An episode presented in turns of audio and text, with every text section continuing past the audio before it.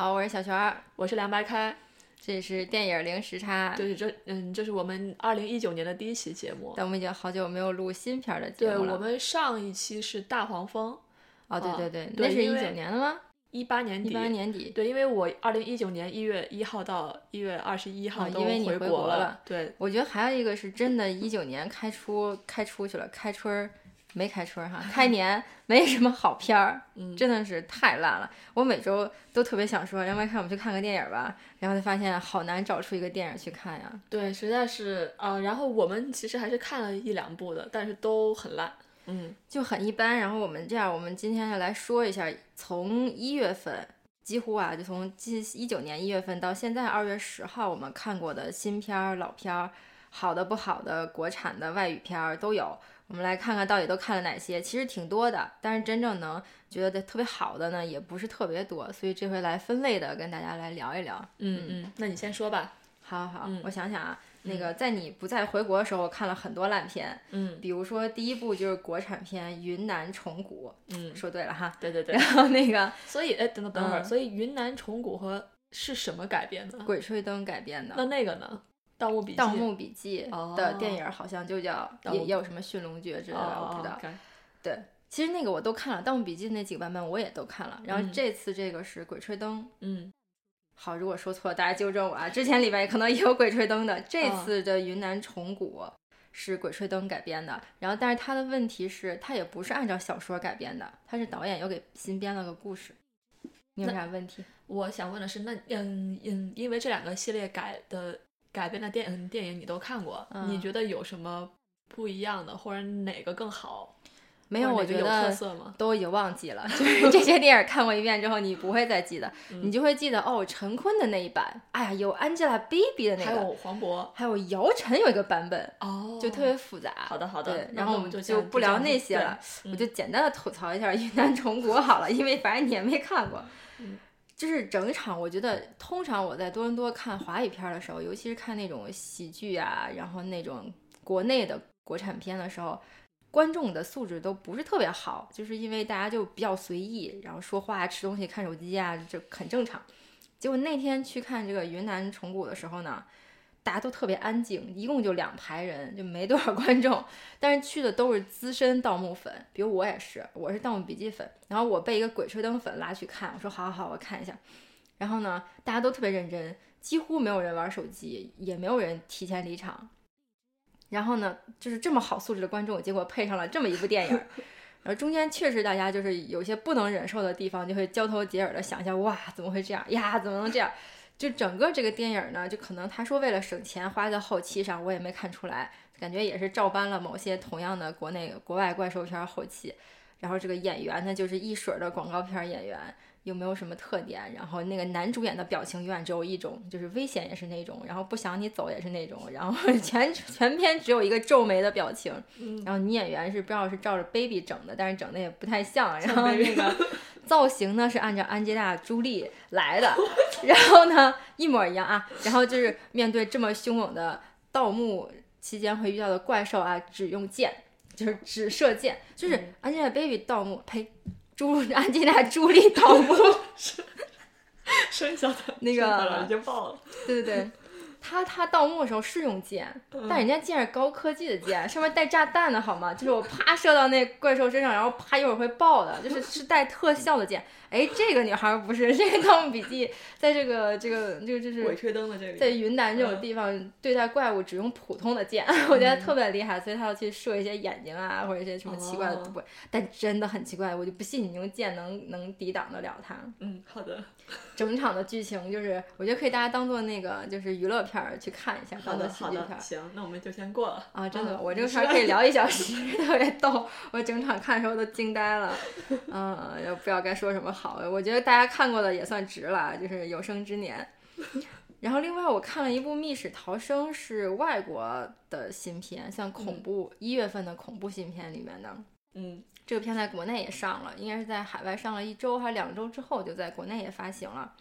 然后我当时去看，是因为我也很爱玩密室逃生。哎，你看我是多么那个 低俗的人。然后那个，我因为密室逃生做的好的真的很有意思。呃，国内我也玩过，我在这边也玩过，对吧？嗯，你也去。嗯。然后那《密室逃生》拍成一个大电影，我就挺感兴趣的。呃，反正我看完预告片儿，拽谁去谁都不陪我去，然后我就自己去了。然后我发现，因为老外外国有一个有一批专门的恐怖片观众，你每周他每周几乎都有新的恐怖片会上，无论是那种招魂大系列，还是像这种密室逃生的小片儿。然后那一定会有就固定的观众去看。我那一天满场，就是首周末就满场了。我觉得大家都是喜欢这个类型。另外就是不喜欢恐怖片，但喜欢这种密室逃生这种游戏的人也去了，整场满场呢，看下来，嗯，你只能说，嗯，网络大电影的标准合格了，嗯，但是你说它有多悬疑，多不一样，我是没看出来。后来那个国内上了之后，也是那鼓吹说是高科技版《电锯惊魂》嘛。我觉得首先 高科技跟《电锯惊魂》跟这片儿都没啥关系，然后我就觉得我实在不能认可这个宣传语，后来就也也没有写影评什么的。嗯，可能在我自己的那个漫谈上发了一个，就是一般吧，真的一般。我去之前特别高期待，我就希望看到《电锯惊魂》，我希望看到那个。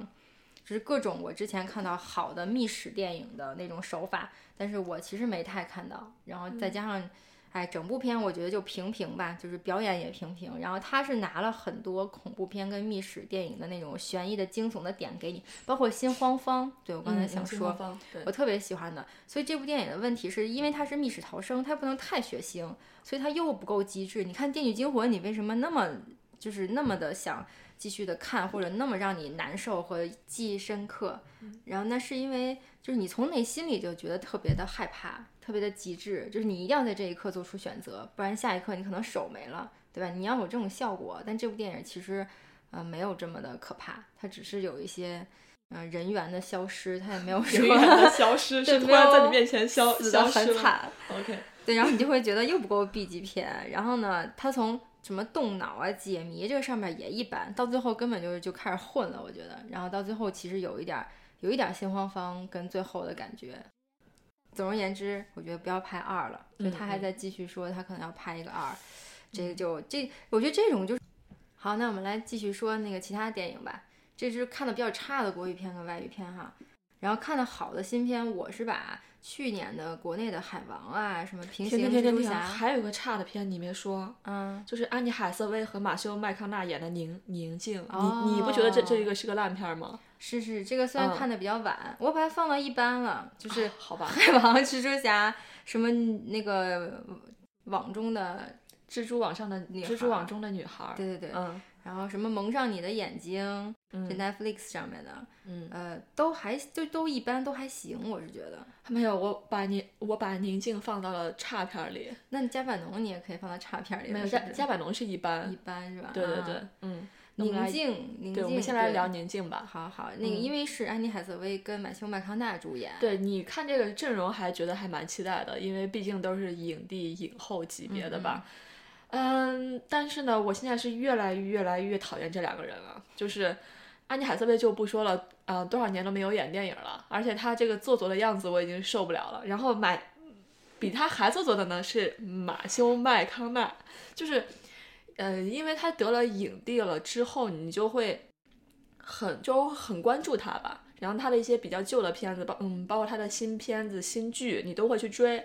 然后你就会发现他的演戏，他风格是一模一样的，就是他演剧也是那样，他演电影也是那样，就是一副那种哥是那种很落魄的，然后哥有病，然后哥有神有那种精嗯精神病，然后哥酗酒，哥爱抽烟，然后哥很嗯性感这样子的一种，就这种人设我真的受受不了了，就是我不知道是他自己给自己挂这种人设呢，还是说是因为他演这样的人。太像了，呃，所以导演就特别爱让他来演这样的人。我觉得他们都会接到一些跟自己以往角色很像的这种就是片子。就第一是大家要拍这样角色就要找他，嗯。第二个呢是说他演这些比较容易吧，我觉得没有那么大的挑战。但是我觉得这这对于一个很优秀的演员来说，你就不应该这样，就你不应该老接一些你认为很容易的角色。我觉得是这样的啊，你比如说我接十个电影才能够活，我总得赚钱吧，所以我总会接一些固定类型的电影，这没办法。我觉得这个电影最大问题是那导演有问题，就是导演加那个剧本，剧本也是导演自己写的。呃，我觉得是整个剧作有问题。然后你你会觉得当，其实我现在越来越想为演员说点话，就是我觉得演员就要配上好导演，如果你没配上就完，就是要不然你就让他自己发挥去了，要不然就是他发挥用力过猛，这导演也没看出来。然后本身这个剧本又有问题，就是特一上来是特别的商业片的那种属性，就是他给你营造一种，嗯，就是那种有悬疑点、有凶杀，然后有这种就是什么情人出轨呀，就各种这样的这个话题跟元素都在里面。然后但是这个剧作最后又卷转向了有点像家庭伦理呀，很温情了这样子的。对，然后又变成了一个少年长成的故事，所以他其实把两个故事套在一起讲，而且还放上了。这个虚拟世界跟现实生活，呃，也有两层，所以这剧作本身有点复杂。但这导演可能自己挺嗨的，觉得这是一特棒的想法。但是呢，他请来这两个演员，安妮海瑟薇做的是什么事儿呢？是突破他以前的这个，就是就是娇小女孩啊，乖乖女，乖乖女啊，突破这样的角色，去演一个有点像完全染了金发啊，然后也没有太使劲的化妆，可能有一点点那种三十到四十岁女性那种生了一个孩子的那种老态。她去演一个这种傍了一个大款的这种大美妞，但是年纪有点大了，还发现哎，就是伴郎如伴虎这种，就是老公不太好，还家暴。那她去找到一个方法，想去逃脱这个控制，还想拿一大笔钱去演这样一个，就是有点像拜金女孩吧。然后可能长大了，觉得想那个就是想回到现实中正常的生活。那其实她有点用力过猛了，我可以这么说。但是我觉得导演也没有给她导好。是这个问题，然后马修·麦康纳就是就一如既往的这个渔夫角色演得非常好，又有肉体，什么都有，但也是没有导出任何特色。然后就是整个在里面就变成了一个角色设定就是这样，所以他就演成这样，嗯，没有任何惊喜，你也看不到任何别的东西。我是因为看了《侦探》两一季吧，然后我就特意去重看了那个《达拉斯买家俱乐部》，我还是觉得他在里面的表演很少。他在里面就很少用那种就是典型的那种语，就是他也说方言，那个美国地区的嘛。然后，但是他在里面就没有那么强势的角色，他在里面就是病病殃殃的，又很瘦，就脱离了他以前那个形形象。然后他去演那样的一个角色，你觉得哎很好。我是觉得他又回到这种有点像肌肉男还是猛男那种东西，然后就是确实让你看的特别够，特别油腻。尤其是在超大屏幕上看他的屁缝，看了好久。就会很就会很恶心，他很难演这种大男主，我反而觉得。然后我另外是这个这个剧本我很喜欢的地方是，他最后在演一个小男孩如何接替父亲的角色，嗯，解决母亲的困境，解决自己的困境，解决这个已经消亡的父亲，然后他去继承父亲的遗志，保护母亲，成长为一个成年人。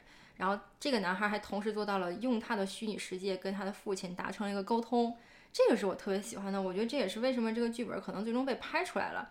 但他可能为了让这个电影卖座，成为商业片，前面加了太多的马叔的肉体，连那个安妮海瑟薇都拍了床戏，跟他激吻各种，然后就所以前面又太类型了，后面又好像很深刻，但是又不够深刻。我觉得这是电影的问题。一个问题。但这个电影就是外表看起来特吸引你，你特想去看，结果看完之后也是有点有点失望。嗯嗯，好。那我们再说说，往下说说。好，再往下说。我就往下就过一下那些一般的，大家都看过的《海王》《平行蜘蛛侠》《网中的蜘蛛网中的女孩》是吧？然后蒙上你的眼睛，Netflix 上那个谁演的女演员？桑德拉布洛克，对对对对对，天啊，我觉得也是，呃，很蒙上你的眼睛，很像去年的那部电影嘛，也是不能说话有鬼出来的，像像寂静之地的那种感觉，对，那是寂静之地，对吧？对。然后也是就一个想法，蒙上你的眼睛，就是说他一蒙上眼睛，这个怪兽就。它只要看不到怪兽，就不会污染你的视线，污染你的神经，你就不会被它蛊惑，然后你就可以逃出去。就然后有点像《釜山行》中间那一段，就可能天一黑，然后僵尸就看不到你，你就不会从他身边走过，有点那种感觉。就用这一个想法拍了一整部恐怖片，但是你会觉得有点单薄，有点单薄，对吧？嗯嗯。然后新片儿觉得。一般的可能就这样了，因为这些片大家都说过很多很多次了，包括去年的时候，我就不多说了。新片儿，我想提一个，它算是新片吗？就是我在中中国没事干的时候看了资源的，呃王学兵演的《冥王星时刻》。我一直没看到这个片啊，这个我特别特别喜，特别特别喜欢，就是比我想象中好很多。我其实很想看张明导演的所有的片子。嗯嗯嗯，这个片嗯片子我可以说，呃，它里面有个女嗯有个女女配角，就是在这个片子快完的时候才才才出现的。好像是今年金马奖获获奖的那个女演员叫曾美惠曾美惠姿，嗯，然后她的表她她的表演特别出彩，就是整个就跳出来了。而这个片子我只能说我没太看懂，但嗯，但是作为一个已经三十多岁的人，我能能能感受到它里面的这种情欲，就它它整个片子给你看完的感觉特别的湿润。就特别的有有情色的，是它虽然没呃没有那种很露骨的那种人和人之间相爱啊或者怎样，但是你会你会觉得这个这个电影特别骚，这个骚是一个对这个骚是个正面的骚啊，嗯嗯，就是你看完嗯嗯，他他其实里面讲了两男就是两个男的两个女的之间的一种纠葛，但他表现的特别浪漫。我觉得这个片子还是蛮适合一些感就感情很细腻的人去看的，我觉得很不错。嗯，好呀好，那有机会一定要看一下。对对对，你还看了什么新片？新片我就没有再看了，我还看了一个去年圣去年二零一八年圣丹斯电影节的一个小一个小片，叫《私人生活》，叫《Private Life》，然后嗯就是。这个也蛮有趣的，他讲他讲的其实是婚姻的危的危机吧，嗯，就有两个中年人，然后他们两个都是搞艺术的，但他们两个一直不能生孩子，所以他们两个就试图去做试管婴儿，然后在这中嗯中间就有一些小一个小故事，其实也也也蛮小品的，嗯嗯，哦，值得去看一下，啊，这是我看的新片儿，嗯嗯嗯。然后你听起来还不错，对对对，嗯呃，然后你我看了两个去年跟前年的旧片，但特别好看，嗯，那我们就开始说旧片了哈，嗯，就是那个一个是大病，一个是摘金奇缘，嗯，大病就很好，就是当时当年奥斯卡提名了，这个不用说，但这两个片其实很有联系，我是先看了摘金奇缘，嗯，觉得特别好看，我觉得这个电影其实是预告片给剪烂了，预告片剪完了我完全不想看。然后我特别俗，我期待就很低，我期待就很低，然后我就去看了，哎，我觉得哎还能看哎，然后觉得还不错，至少是六分以上电影，就及格片。你会觉得好莱坞最烂的，可能当然最烂的还有《密室逃生》啊，就特烂的这种呃爱情片吧，这种片也越来越少了。那我觉得依然还是比国产的那种浪漫爱情片要要在及格线上面。嗯嗯。然后，然后你看完《战金奇缘》，你就会想去看《大病》，因为《大病》演的是美国印巴裔巴呃巴基斯坦裔的移民的故事。然后那两个都很水很有水准。然后我看到另外一个系列是那个《玻璃先生》是。二月还是一月的一个新片，一个片子，然后我就顺势去把《分裂》跟《不死劫》又重看了一遍，嗯嗯，还是觉得特别好看，嗯，其实确实那个《玻璃先生》会差一点，因为他把之前两部电影的那个主角都放在一起了，要演三个人，嗯嗯，所以你就很难去平衡这个事情嘛。但是如果你单看《不死劫》，非常非常好，《分裂》也完全就是靠医美嘛，你整个剧情也好，表演也好，然后只是放到《玻璃先生》里，他去结束了这个宇宙，所以本身有剧情任务，再加上角色有点多，确实没有之前的让你觉得那么震撼。但我觉得这导演的脑洞是非常厉害的，而且其实这个导演，你说他。拍电影的水平，他在《不死劫》里，你完全就能看到他的水平在哪儿了。包括他之前也拍过《神秘村》，这些都去都值得回看啊。你会觉得他的什么电影手法技法，他十几岁就玩那个胶片机了，对他来说都不是事儿。只是说拍到格拉斯的时候，他没有去用这些东西。他不是不会，他也不是不能，他就可能是在格拉斯上更商业化，更就是节奏更快一点。但我觉得这个导演是特别特别值得关注的那个。印度裔的美国导演，对对吧？嗯嗯，太有才了。嗯然后那我要不然多说几句《都摘金奇缘》跟《大病》。好啊好啊，你想说吗？啊，你说你说，我我我我，对我听你说。然后你赞同我说的？对我赞同你说的。嗯，我是觉得《摘金奇缘》有几个点，我觉得特别厉害。一个是我觉得演员还是演得好，还是比。我们的那个就是浪漫爱情片，还蛮自然的，男女主演要演的好。虽然他们里边经常热泪盈眶，我也不知道为什么，但是可能爱情爱得太深了，我猜是啊。然后这男女主角一对视，然后那个女演员就开始 眼睛里面含着泪，嗯，但是你就会觉得还是有演技，你能看下去。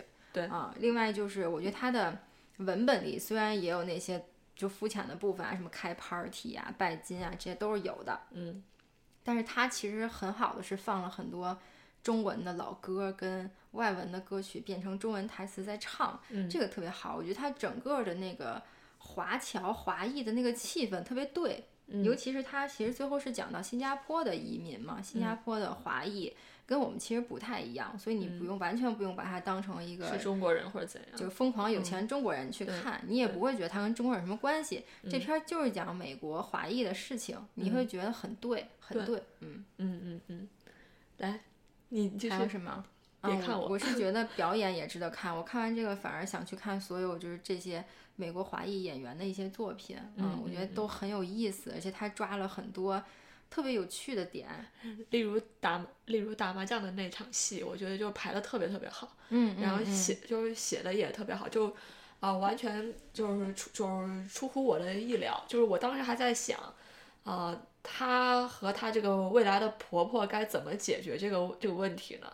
然后我没想到是用这么一场就是这么一呃一场出就是出彩的戏来演的，对。对，他其实我觉得剧本太好了，是因为你能看到她在很用心，包括这个机会也很难得嘛，能去拍这样一部电影。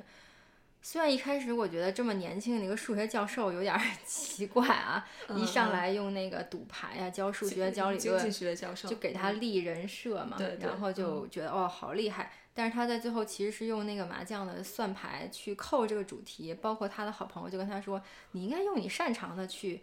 用你的数学，用你的经济学头脑去对抗他们呀！你不能被他们的传统跟这个家庭伦理给束缚住。我觉得哦，束手束脚，完全不懂这边是怎么 work 的。那你有你的，你有你的思维方式。他去用了这个，而且去套了麻将，特别好。然后另外是说，嗯，我是觉得我一直在等着看这个高潮是怎么来的。对，那这个电影的高潮完全没有撕逼。如果是很多就是普通的剧情片，他的撕逼就一定会是离家出走，把你儿子带走，再也不见了，就决裂吧。很多很多都是这样的。但是你会看到他最后的美国价值观跟就是我们的华裔的传统家庭伦理传统最后是怎么怎么达到一个平衡的？他最后其实用的是牺牲，他没有伤害任何人。那那这个女孩作为一个女主角，她最后选择的是牺牲自己嘛？她也没有别的办法。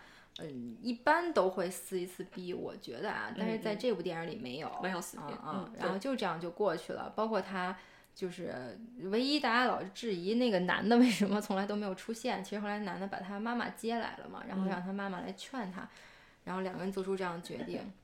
对，嗯，这这部电影就是比我想象中真的要好。我现在反正期待第二部就是不要受到任何影响，可以拍得更好。嗯嗯，好，然后我就想说一下大病，大病我也很喜欢，嗯，一个是因为那个女主角卡赞、啊 太太好太可爱了，嗯然后嗯。看完才发现，哦，这是保罗·达诺的女朋友，我觉得她她也姓名那是么熟。他也是演，她是演艺世演艺世嗯。世家吧，嗯。佐伊·卡赞，对。雅仙是我超喜欢的女演员，嗯嗯就是觉得她很小众，她其实不是那种大荧幕的大女主的长相，嗯但是这个片我听着叫这个，一直没看，嗯但是最后今年才鼓起勇气，我就觉得大病听着有点，怪怪的，啊，不知道是个什么 电影，嗯就是你知道吗？就是女主角在电影的二分可能三分之一就消失了，啊，这部电影竟然继继续到了最后，而且就是用一场大病来考验家人，考验男主角跟他的家庭。对，而且他这个病，他这个他这个大就是大他的大病其实是有双关语的嘛，就嗯不光是他这个人得了病，而且是这种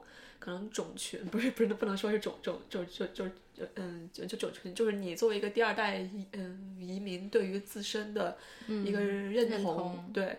他都是经历了这嗯这个由病到好的这个，而且这这个这个男主角挺有意思的是，他他不是就是 A B 什么，他不是 Born in America，对吧？对，他是七八岁的时候才从对，他是小移民但是小移民同样有这样的问题，就他觉得他是个美国人，嗯他确实跟他的传统、跟他的家庭没有太大的联系，他要找一个文化认同。嗯，呃，然后另外就是我觉得这个电影选择了一个非常好的这个剧本，选择一个非常好的职业是 stand up。嗯嗯，他是把这个男主设立成一个脱口秀演员，那就是因为他是脱口秀演员，他在生活中不停的在讲梗。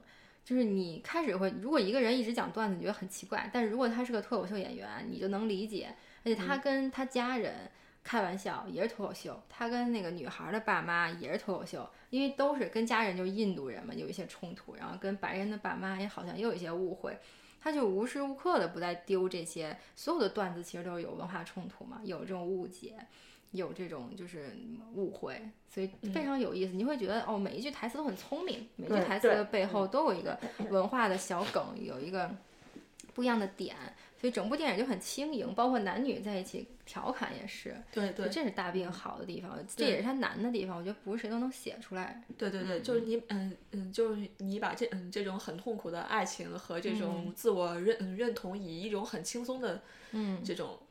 这种讲方式给讲出来，嗯特别有意思。对，反正这两个都是印象很深的电影。对，然后我想提一个，就是我在飞机上看的一个二零一六年的香港电嗯电影，你应该看了，就是二就二十九加一。哦，因为，你在飞机上看啊？对，因为我之前不太喜欢这种对这种港片，什么讲爱情啊、情感，我就猜肯定会很无聊嗯啊，但是。啊，这嗯，这部片子是我从西安回回到多伦多的路嗯路上看的，就感触特别深了。是为什么呢？就是我回国了之后，跟我的朋友们聚会，我觉得他们过得好苦啊。就就就是，就也不是说那种苦，就是他们每天上班很累，然后还然后还要去相亲，然后或者还要考虑要生孩就是娃的那种那种那种就那种问那种问题，然后我就。在在在回飞机，就是在回回回多伦多的路，呃，在回多伦多的路，嗯的的路上看了这个片儿了之后，我觉得太真实了。就是片儿里面就讲的是我在西安的朋友的，他们在面临的一些问题。他那个最后女孩没有生孩子，是不是？他就跟她的男，她男朋友就就就就好像就分手了。就没在一起了。嗯，对对对，反正我就觉得这嗯这个片子还是有一还是有一点点现现实意义的。然后尤尤其是在这种二十九岁，就是到三十三十岁的人是应该看一看。我我我觉得还是蛮有趣的。嗯，我我印象中，我当时看完印象特别深刻。我好像还写了一篇什么东西。对对对，你还写，因为还写了篇长文。你会，他会让我想起来我在国内疯狂加班跟升职跟就是没有感情生活的时候，就是那样的。嗯嗯，但我有点忘了，他最后就是一直在升职加班。那个女性租到了他那个房子嘛？对对对。然后他后来跟男朋友分手了，是吗？演的那嗯那嗯郑欣宜演的那个人，对，去去旅行，因为他得癌症了。是是。对对对。但是我就说那个白领女孩最后是分手了，最后就分手了。为什么分手了？因为她男她男她男朋友有跟跟她谈了七年的恋爱，但是出轨了。哦对对对对对。可能也要求她不要老加班啊，然后要赶紧结婚那种。对对对。嗯嗯嗯嗯。我是觉得那个。你不要一上来就说国内人生活很苦，好像我们生活很好似的。当然也没有，我就是说这还蛮现实的。嗯，但是这个片子里面演的这种这种现嗯现实，在加拿大是没有的。就是我我觉得是这样，是因为我们在这儿爸妈不在身边，所以呢这个压力特别小，而且就是朋友圈、同学圈都不在身边，这压力就更小一点。对对，你就你就是这时间很快就过去了，你也不用想这个问题。但是在国内呢，你就很难逃脱这个。哎，你怎么没有男朋友啊？或者你怎么没没生还没生完？对，这个这个圈儿呢，我们现在就是可以逃避这个现实一阵子。是，但我觉得更重要的是你要足够强大。我小时候会觉得，哎，这个女老板三十没结婚是不是啊？然后，但我现在就完全理解，我会觉得就是就是选择，比如说我也选择。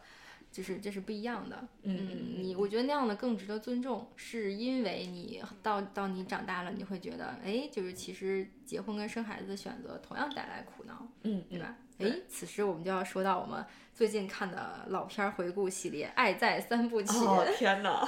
对，重看之后吧。对，是在在一个好朋友家看的，把一二三嗯三部看了，重看了一遍。但是我们是按照三二一的顺序看的。嗯嗯嗯，也没问题，是没问题，还挺酷的。嗯嗯，因为我我小时候也没有按照一二三的顺序来看。嗯嗯。但是就是可能是一群三十岁以上的女性，就在就在嗯榨着了，就是你在十几岁、二十岁的时候看这一二三，你就会觉得哇这这嗯。就就是这两个人好浪漫呀、或者好骚啊这样子的。然后你现在在看的时候就觉得啊，这男的好低龄啊，就是 这女这这个女的还她她还是很猛，然后这男的就完全是被这女的带着走。嗯，对对对，就这种感觉。嗯，你说说，你说说。嗯，我也没有，我觉得这个电影从就是你要去评价它的剧作、评价它的拍摄手法来看呢，你把它无数次的重看，其实拍摄手法就那样了，因为它就是这样子跟拍叨，叨叨逼叨。然后他几乎他其实在避免去用那个正反打嘛，就是一直在拍两个人在一起，在一个镜头里，除非他拍群戏的时候，他会有一个一个人的每个每一对儿人的一些特写或者单人的这种切剪辑，但平常的时候就是在车里面就两个人都在。其实你你感觉会枯燥，但其实只要你剧本够好，你聊的东西够有意思，够生活化，跟你可能有一些连接，你就会一直看下去。然后这是他，我觉得他在拍摄手法上的简化。如果我有第一部作品，我也会选择这样的方式。嗯，那我就用剧作，就用两个人的状态去把它变得很自然，再加上两个演员确实演的还不错。我觉得他们是到第三部，两个演员更炉火纯青一点。嗯，然后就真的是巴拉巴拉巴拉说，就是你完全没觉得他在背台词，再加上他们在里面有一些自己的贡献吧，在台词上。嗯，而且这个剧本，我相信你演的时候也不是说必须每个词儿都对，对你把它用自己的话说出来就好了。你反而会觉得他俩在第一部的时候有点青涩，就是，但是他俩那会儿也年轻，也年轻也嗯适合演。嗯，但是你反过来再看，我现在更更喜欢去反复的咀嚼他第三部里面聊的那些事儿，就是年纪大了以后家庭的负担，然后你的职业规划，每个人给这个家庭贡献时间的牺牲，然后这些其实是反反复复这个感情关系之间大家在讨论、在争吵的事情。你会回看那些一跟二，其实更多的还是两个人在相互试探。嗯，哎，我们两个能不能一起生活？我们是不是有共同爱好？我们是不是对很多事有共同的观点？啊，我们是不是一起追求音乐，一起追求艺术？然后我们想在一起，更多是这样的一个求偶的过程。嗯，到了第三步，就真的是一个现实。嗯嗯嗯嗯，对，我觉得有机会还是可以重看，挺有意思的。是就是找一帮朋友，然后一起，大家的对对对，这主要我觉得这主要是女生的爱好吧，男生应该不会反复呃，看这男生应该种东西吧？不太喜欢这个片儿吧？我觉得，嗯嗯嗯是的。嗯，那再说说最近重看很嗨的片儿吧，我很嗨的。你妈妈也一，你妈妈也一样。对，就是把卡隆的片重新重看了一下，我还重看了《地心引力》《人类之子》，啊，但是再往后，它有一类完全不是这种灾难科幻片儿的系列啊，就是那种性喜剧。对爱情性喜剧。我们是刚刚看到，你妈妈也一样，就觉得非常非常好看，就是文本也好，然是挺好后看的，你是妈妈裸体很好看，对？妈妈裸体很好看。然后故事也很有意思，就真的非常值得重看一下啊。然后又跟这个墨西哥历史有关，又跟这个男孩的青春期啊，嗯然后对，又跟政治背景，跟主要是跟阶级有关。对我是觉得这个电影的阶级的意象，中国完全也能拍。就是什么片儿中国都能拍。对，但是就没拍出来嘛。就是说，那那个两个阶级分化，我小时候从来不觉得我跟我的同学呀，然后有什么区别。直到你长了很大的时候，你才会发现，哦，可能他爸是谁谁谁，或者他家住的那个房子为什么那么大？我觉得你可能说的更多的是钱上面的，就是嗯他爸有钱，或者是我家是个普通的家庭。当然，其实我从小就有这种这种呃阶级的为啥？就就就因为你。是阶级好的那个。你你也不能这么说，但是我从小，因为我划分阶级是按照你是知识分子还是不是知识分子来划分的。嗯，也可以。对，因为我爷爷奶奶都是知识分子，所以而且他们都是高，就是算算是高级知识分子吧，所以我从小就会就是潜意识的觉得对，因为我当时上初高中的地方是一个一个厂矿的中嗯中一个中学，就就是就是周围的人都是工人，那你就从小就歧视别人呗？我不是歧歧视别人，就是你能潜移默化的觉得别人跟你的不一样，就是在在在说话上。我觉得你得从几岁的时候开始吧，你不我能从十上小一二学岁就有就是对，我觉得你那个要到十几岁以后。对对对，十一二岁就有这种感觉了。嗯啊，但是我觉得更多的不是我自己的自悟，而是我爷爷奶奶给我说的一些东东西，就是他们啊，会，对，就是家长给到你的。对对对对对，嗯，就是我觉得你要不然就是家长给到你一个就是正向指导，说，哎，嗯你嗯不要跟他玩了，然后那个或者是那也不算不要是正向跟谁家的的谁谁就他会告诉你，你可能天生你的原你的原生家庭会会给你带来一些你跟别人的不一样，嗯，就是你要嗯认识到这些不一样，但不代表你就要歧呃歧视或者仰望别人。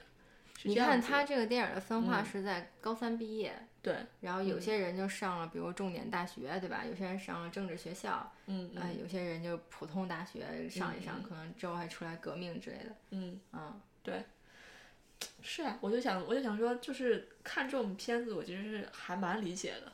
嗯，对，就是你看到不同阶层的人在一起玩儿，就是但我小学的班里面，因为小学的班里其实是最最多元的，我觉得，因为你小学之后，你考中学的时候，你已经有成绩的分分配对了，，但是成但是成就是成绩的分化，其呃其实有一有一部分就是你们家庭的分化。对啊，因为成绩的分化就是经济背景跟家庭教育实力的分化嘛，教育是最最最后考验你家里，但是也有很穷但对教育很好的对对有这种，但是你看，你从中学再考一次，到高中又是一次，是吧？又分一次重点高中，之后又去分大学，就完全分化。嗯嗯我小时候班里真的有那种，就是那个就是爸爸可能板车在那个菜市场卖菜，然嗯后那个就是拉来，嗯真的有这样。然后就是我爸会说开家长会的时候，你能看出家长是各嗯行各业的都有。小学是完全不觉得大家有区别的。对对对我是嗯很很久之后，就高中嗯再往后才觉得，好像之后的之前那些小学同学，你就更难再见到了。嗯嗯嗯，好，没有什么联系。来说是来往回说说这个片儿吧。嗯你妈妈也一样啊。嗯，你觉得哪你觉得哪特别的值得说吗？我觉得它足够开放，就嗯当你足够开放的时候，你会去，你会去编这样的剧本儿。可能两嗯个男孩儿就是想跟着一个成熟的女人，觉得她特别有魅力，就想跟着她走。然后你那种两个男孩儿之间的友谊，我不知道两个女孩儿之间好像也没有，对，嗯就是那种追女孩儿的竞争，然后比女朋友的竞争。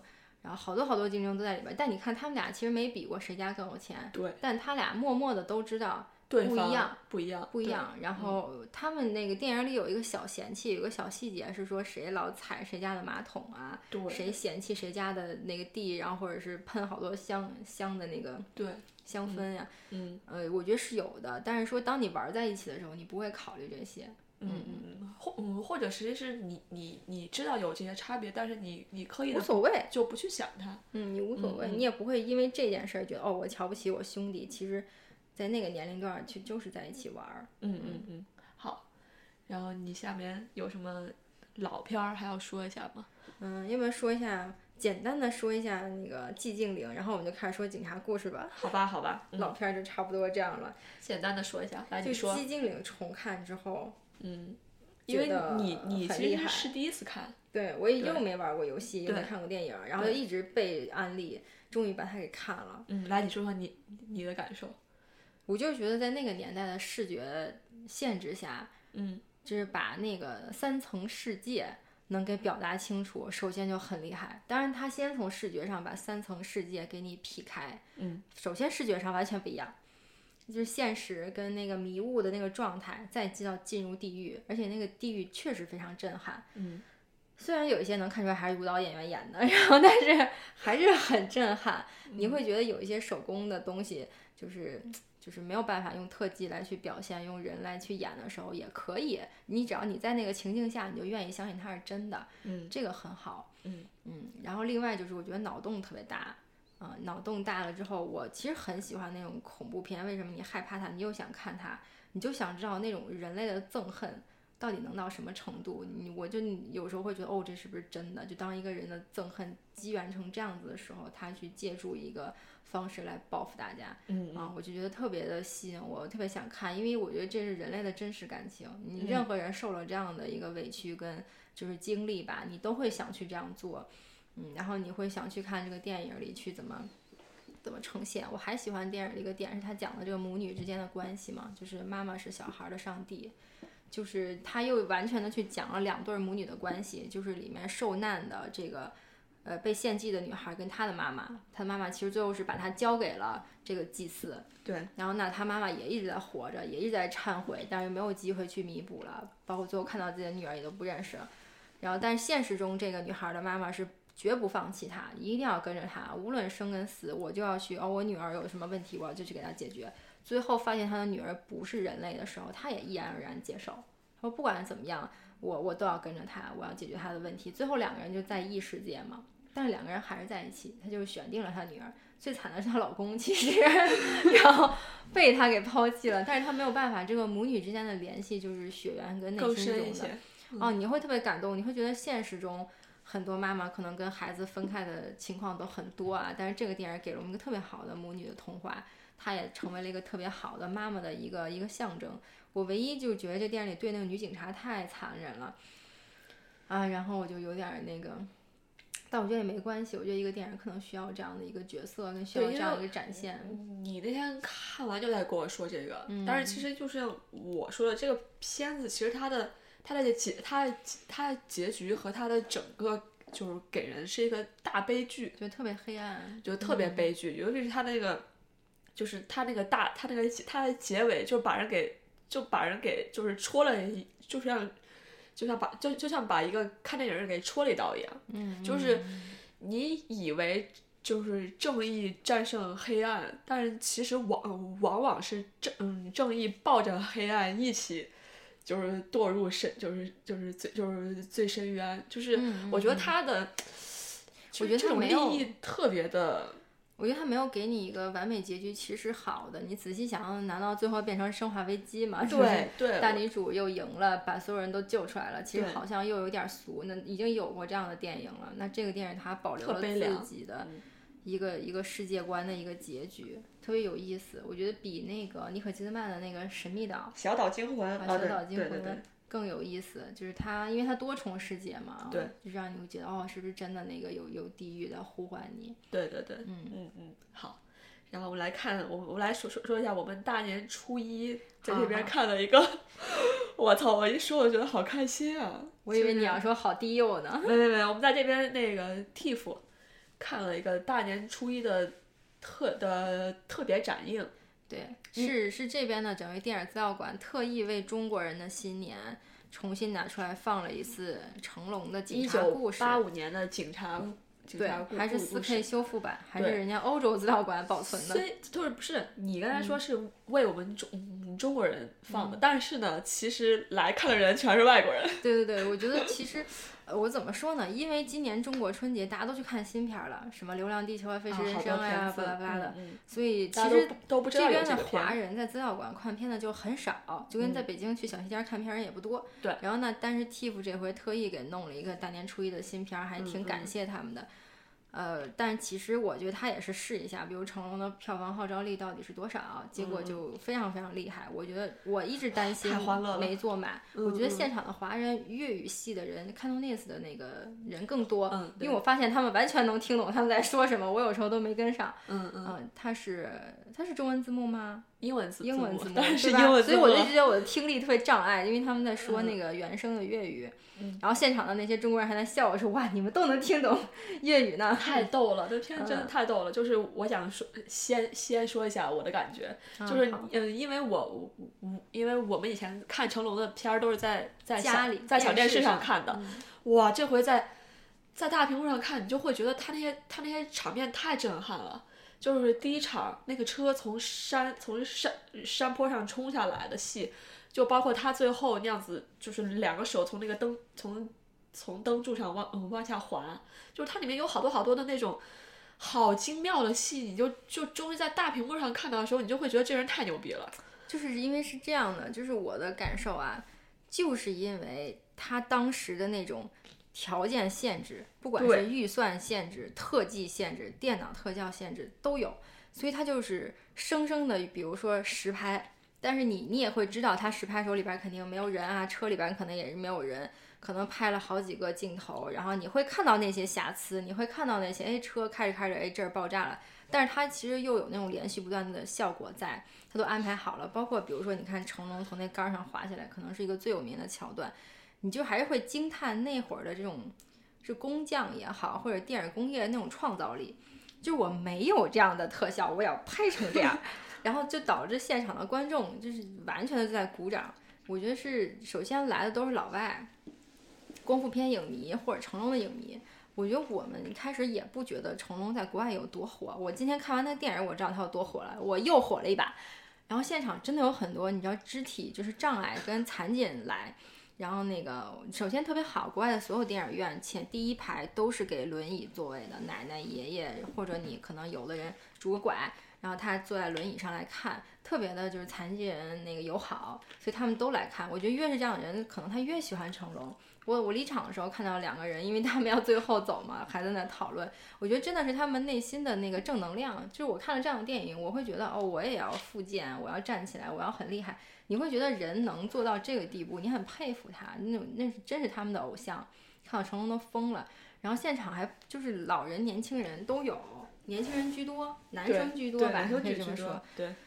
然后你会觉得他们特别享受。就这个电影你都不能享受，我给你形容一下啊，就是 刚开始黑屏，就有人就刚开始出字幕，就有人开始鼓。首先，这些人肯定看了大量的 DVD 跟录像带。对，这个录像带一开始就是那个环亚跟星空的那个标，就跟我们一看到龙标，当然我们不会鼓掌啊，我们看到龙标，我们觉得哇，龙标出来了。然后他们是一看到香港那些电视台，然后厂标就噔噔噔那种粗制的音乐，嘉禾啊一出来，然后他们就开始鼓掌鼓掌。嗯。然后成龙的名字只要一出来，哇，完了就开始吹口哨欢呼，吹口哨对，开始。然后成龙因为他又是导演又是演员，所以出来好几次。他一出来，然后大家就欢呼，你就惊呆了。他说哇，什么情况？就这真是贺岁片现场啊！然后你就开始演这个电影。就是因为他的电影里边太多这种桥段了，就全部都是这种小段子、小聪明，然后就导致现场一直欢呼、一直鼓掌。尤其是到他虐待那个 张曼玉的时候，我是完全已经忘记了小时候还有这种小片段。你会记得那种特别大的场面吗？而且我发现他他不害怕，就是那呃就是那个时候的电嗯电影，他不害怕，就是就是你像我们现在的嗯电影，可能一个一个一一个英嗯英雄就要救嗯救美。就你不太可能去让这个这个女这个女这个女的去打，对。但是你看这里面林青霞被打成啥了？就是你你就会觉得不 行不行，张曼玉更惨。我笑一下。我觉得他的女朋友应该惨死了。对，你就会觉得他们不在意这这个，就是就是女的，你也应应该来帮忙我觉得是在成龙的电影里啊，除了他，其他人都是道具。就无论你是他女朋友，你还是他女配角，全是你的道具，都是他自己耍动作戏或者他自己的点子的那个呈现者。就是什么走马说，哎，你帮我顶一下这车啊，然后张曼玉在在斜坡上顶着他的车，莫名其妙啊，然后各种被扔下楼梯。特别酷，然后这老外都笑死了。对对对对，嗯，对对。然后我觉得真的太值得了。我觉得外国人现在因为成龙的这种类型吧，哇，他们本来就爱看中国杂耍，然后又爱看中国武术，因为成龙又把这两个很好的放到了一起。他们每看到任何一个武术替身被摔到一个什么玻璃上，他们都鼓掌。因为他们也很敬佩这些人，首先，对，就哇，完成了这样的动作。而且我想说，其实，嗯，这个片子也也不光是在一些就是开玩笑，然后打一打，它其实有一些现实的，就它里面会说一些词儿来来讽来讽刺当权的人，或者是呃整就是整个法就是法律制度，就是你觉得他他的点，就外国人跟中国人都能抓得到，就他的笑嗯笑点或者他骂的点。就别人都能 get 到，嗯，我觉得这是他很牛逼的点。对，因为其实越是语言少的，越是动作上的点，大家越能了解。对啊，然后包括他在扔飞镖那些戏，哎呦笑死了。对，而且那种你看他的有一个老领导吧，然后就是那种瞻前顾后，还得要去拍马屁，结果拍的是一个什么人？那么年轻的一个 officer。对。然后他还好，这个没有去找个外国人演。其实你看大量的香港电影里面，找官是老外嘛，就是为了叫他们叫黄毛还是什么，为了鬼佬给他们报告，哎，我们得怎么怎么样，还得让鬼佬高兴，这那的。但是你看这电影里，他也提了一句，他是说这个年轻的长官为什么要立成龙为这个警察中的偶像呢？他说因为外国人要立一个标兵。对啊，他还是提了的，还好只提了一次，嗯嗯，反正挺有意思的。我我我就在想，你刚才说的，他就是就是那两个人在扔飞镖的那嗯嗯那场戏，就可以对照到《摘金奇缘》里面那场麻将戏，就是很他的他的他的对嗯对话都很很中国化，都很含都含都含蓄，但是其实外国人都能 get 到他他那个点的，嗯嗯嗯，就是他是。好像画画画中有话，又说一些黑话啊，但是呃，其实它中间的含义是中中西方共通的。啊，我现在是觉得办公室政治也好，这种就是属嗯下跟上级也好，或者家庭关系，老外都有。对，真的有。我有时候觉得，我看那大病，我觉得人家印度裔、印巴裔的那家庭伦理比中国还严肃呢。就是你更打不破那个一千四百年的传统。我就是给你安排相亲，你怎样你就每天回家都得有相亲，你就没有办法的。对啊对对就我觉得中国真的比人家那还好一些。好好，嗯，行行行，看你还有没有什嗯什么片儿想聊的？想聊的，然后我我我嗯重看了《加百农》，我确实觉得没有那么好哎，我只能给我我我不知道为什么，我想说，我跟甘娜第一遍看的时候，我不知道声效有没有那么可怕，因为这回在 TIFF 看是个小厅，我快吵死了。然后那个音乐的气氛太重了，不停的拍那个大全景贫民窟，拍呀拍呀拍，我就觉得没必要了。就你这不是就是这片儿真的是画蛇添足，最多给二点五五分儿，就是不、就不能再多了。有点跟西方世界卖惨哈。嗯嗯嗯，嗯，我觉得能拍一点零了，就是这么这么简单。应该能拍的更好一点儿。对对，嗯，嗯，好，都差不多了。对，都差不多了。嗯，最近那那 Can you ever forgive me 要聊吗？就是那个你能原谅我吗？你能原谅我吗？那你说一说吧。这也是呃今今年的奥斯提卡提名了最佳女主角的。嗯，然后一直想看，是因为这个片在在北美也没有得到一个大规模放映，所以也很遗憾，不知道为什么。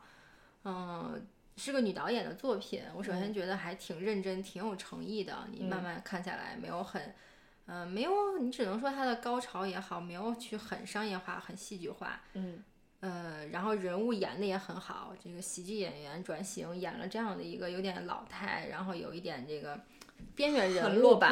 对边缘嗯人物，然后这么一个角色，你会觉得很整部电影都就是能静下来心慢慢看的一个，而且他又去讲了一些中年呃五十多岁了已经嗯，五十步入一岁的退休年龄的文字工作者的困境。当然，虽然他讲的是一九呃九九十年代嘛，嗯，九十年代的时候。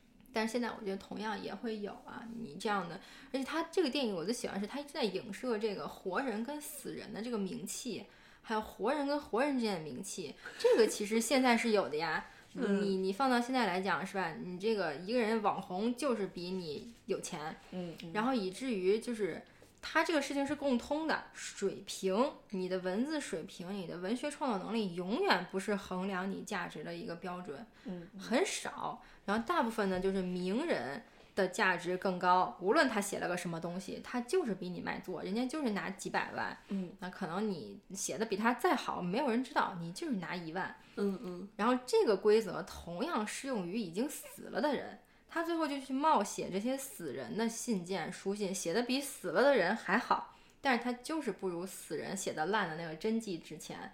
你写就是伪冒，就是假的啊！我觉得这个电影唯一的好让我觉得暖心的地方是没有给他判非常重的罪啊，虽然他很卑鄙，做冒犯死人的事情，但你看他最后说，其实我不后悔，因为他是觉得他就是比这些人写的更好。嗯嗯啊，然后那他就是没有得到一个公平的认可，但是这个没办法嘛，在这个社会里，是。你会觉得很无奈，你会觉得它很有现实意义，所以我很喜欢这部电影。嗯嗯，好，那在在这个在今天最最后，我再小推荐一个纪录片吧，嗯，一个嗯，因为这两天《流浪星球》在上、嗯、上映嘛，流浪地球，流浪地球，sorry sorry sorry sorry 嗯 everybody。然后就是我想推荐一个关于科幻片的的的纪录片，总共有有六集，叫做詹姆斯卡梅隆的科幻电科幻故呃科幻故事，啊，我觉得就是值得去看一下。嗯呃，然后里面如果对科幻片有爱好的人，其实去可以看一下，呃，好就好莱坞的科幻片是怎么演有演嗯演化的，它里面有讲讲一些，嗯嗯嗯可以，嗯嗯嗯，好，嗯，那我们今天就到这儿。好，然后我们对，然后我们下周情人节那天会去看《阿丽塔》，嗯就是战斗天使，嗯然后那个片嗯片子会在情人节后一周，二月二十二号在中国上映，所以我们那个时候可能会做一期聊他的电嗯一期小节目吧。对，嗯也有可能会拍个小视频之类的，嗯嗯嗯好的弄好。嗯，好，那今天就到这里了。好，嗯，好，谢谢大家。